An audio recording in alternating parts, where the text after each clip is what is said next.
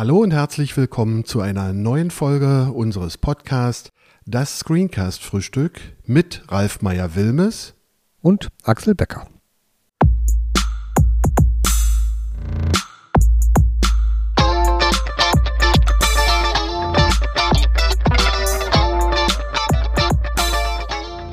In unserer heutigen Folge geht es um das Thema Audioformate. Es gibt ja diverse Formate, von Wave über MP3, WMA und so weiter.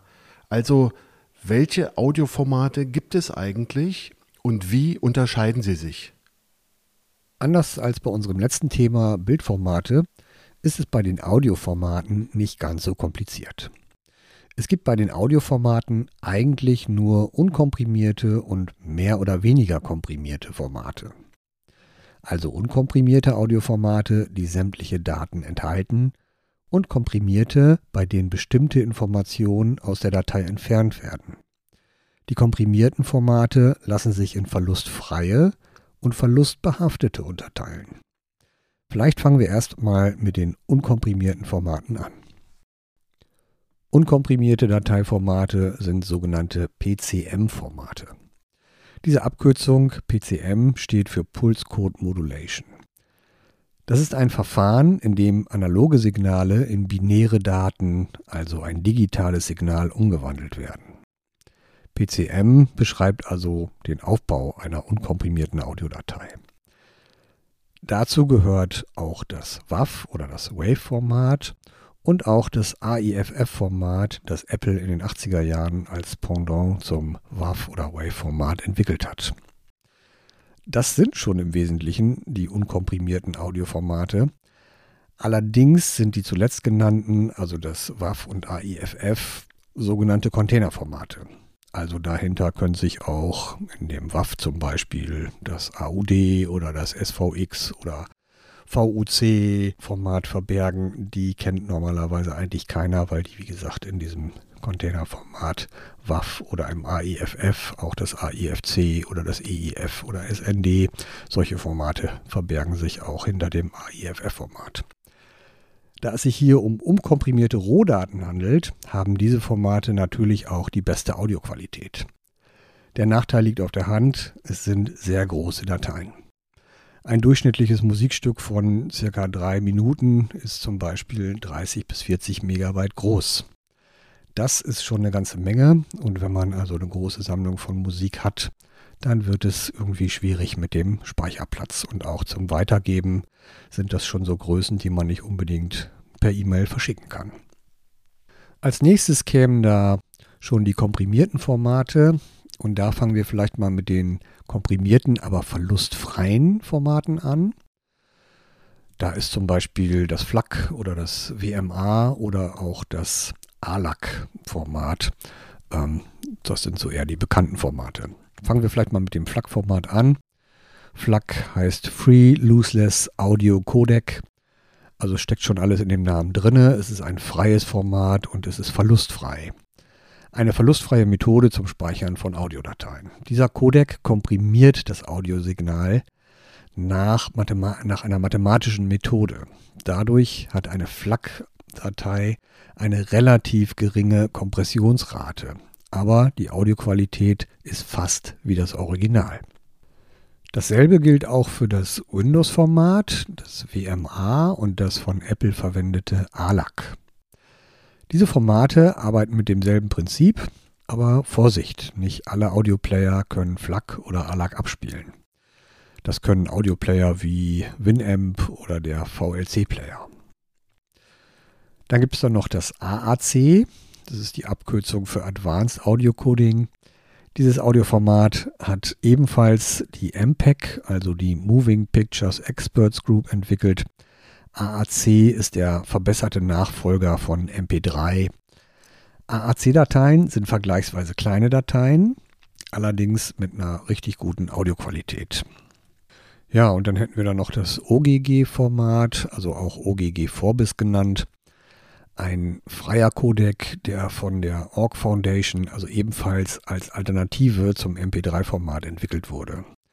Auch dieses Format wird nicht von allen Playern unterstützt und ist dementsprechend gar nicht so sehr verbreitet.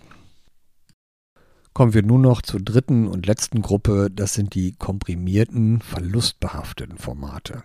MP3 und Co. MPEG 1 Audio Layer 3, kurz MP3. Das ist wohl das am weitesten verbreitete Audioformat und hat das Weitergeben und Speichern von Musik erst salonfähig gemacht. Die Dateien werden ziemlich komprimiert, so dass nur noch die wesentlichen Informationen in der Audiodatei verbleiben. Je kleiner die Datei, desto schlechter die Audioqualität. AAC-Dateien zum Beispiel haben eine höhere Qualität als MP3 und lassen sich darüber hinaus einfacher mit mehr Merkmalen für die Rechteverwaltung ausstatten. AAC-Dateien haben eine geringere Dateigröße als MP3s, aber haben eine bessere Qualität. Auch WMA-Dateien haben eine hohe Komprimierung. Das Verfahren zur Komprimierung der Audiodatei ähnelt dem von MP3s und auch die Qualität ist vergleichbar. Bei niedrigen Bitraten ist das WMA-Format allerdings besser als das MP3. Die WMA-Dateien lassen sich bei einer hohen Qualität stark verkleinern. Dann gibt es dann noch das M4A. Das steht für MPEG 4 Audio und ist ebenfalls eine verlustbehaftete Audiokodierung. M4A-Dateien sind zum Beispiel im iTunes Store von Apple zu finden. Dann hätten wir noch das MP4. MP4 ist ein Videocontainerformat. Dieses Format basiert auf dem Apple QuickTime-Dateiformat. Im Gegensatz zum MP3-Format können MP4-Dateien neben Audio auch weitere Inhalte wie Video, Bilder, Grafiken oder auch Texte enthalten. Ja, das wirft schon ein bisschen Licht in das Dunkel von mir. Und die Frage ist natürlich sofort, welche Vor- und Nachteile haben denn die verschiedenen Formate? Naja, das hängt natürlich davon ab, wofür man sie verwenden möchte. Zum Bearbeiten sollte man immer PCM, also unkomprimierte Formate, verwenden.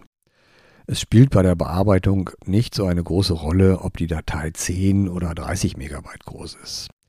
Es ist auch nicht so günstig, eine komprimierte Datei mit Effekten zu bearbeiten. Wenn ich aber Audiodateien weitergeben möchte, empfiehlt es sich natürlich, die Dateien zu komprimieren, außer ich möchte eine gute Audioqualität erhalten. Dann geht das aber nicht mehr zum Beispiel über E-Mail. Da muss man dann andere Dienste wie die Dropbox oder dergleichen in Anspruch nehmen. Bei der Bearbeitung von Audiodateien sollte man möglichst mit unkomprimierten Formaten arbeiten. Man spart hier nicht wirklich Platz, wenn man die Audiodateien komprimiert. Außerdem können beim Bearbeiten komprimierter Dateien Fehler auftreten. Häufig taucht auch der Begriff der Bitrate bei Audiodateien auf. Was bedeutet das eigentlich? Bitraten machen die Qualität einer Audiodatei aus. Die Bitrate beschreibt, wie viele Daten in einer Audiodatei pro Sekunde verarbeitet werden.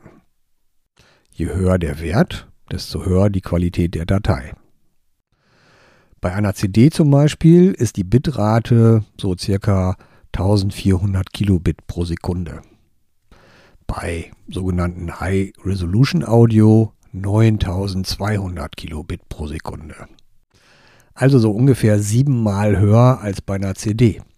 Und um die 30 mal höher als bei einem MP3. Hier liegt die Bitrate so zwischen 128 und 320 Kilobit. Also je höher die Bitrate, desto besser ist natürlich die Audioqualität. Wenn man dann mit verschiedenen Formaten arbeitet, ist die Frage, muss man denn bei der Konvertierung von Audiodateien irgendwas beachten oder kann man das einfach wie bei einer Grafikdatei mit Speichern unter erledigen? Bei der Konvertierung kann man über die Bitrate die Audioqualität beeinflussen. Also wie ich eben schon erwähnt habe, je höher der Wert, desto höher die Qualität der Datei. Wandelt man eine WAV-Datei in ein MP3-Format um, kann man die Bitrate einstellen. Diese Bitraten können bis auf 128 Kilobit pro Sekunde reduziert werden. Allerdings, wie schon gesagt, je höher die Qualität, also Bitrate, desto größer die Datei. Das muss man also abwägen. Beim Fachthema unserer Programme Camtasia und Audacity wäre jetzt die Frage, welche Audioformate können die beiden Programme denn verarbeiten? Audacity kann alle unkomprimierten, also alle PCM-Varianten wie das WAV, das AIFF und so weiter importieren.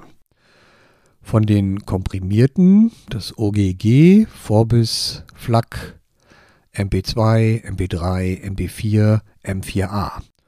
Und auch MOV-Dateien kann Audacity importieren. Camtasia kann nicht so viele, also ganze vier.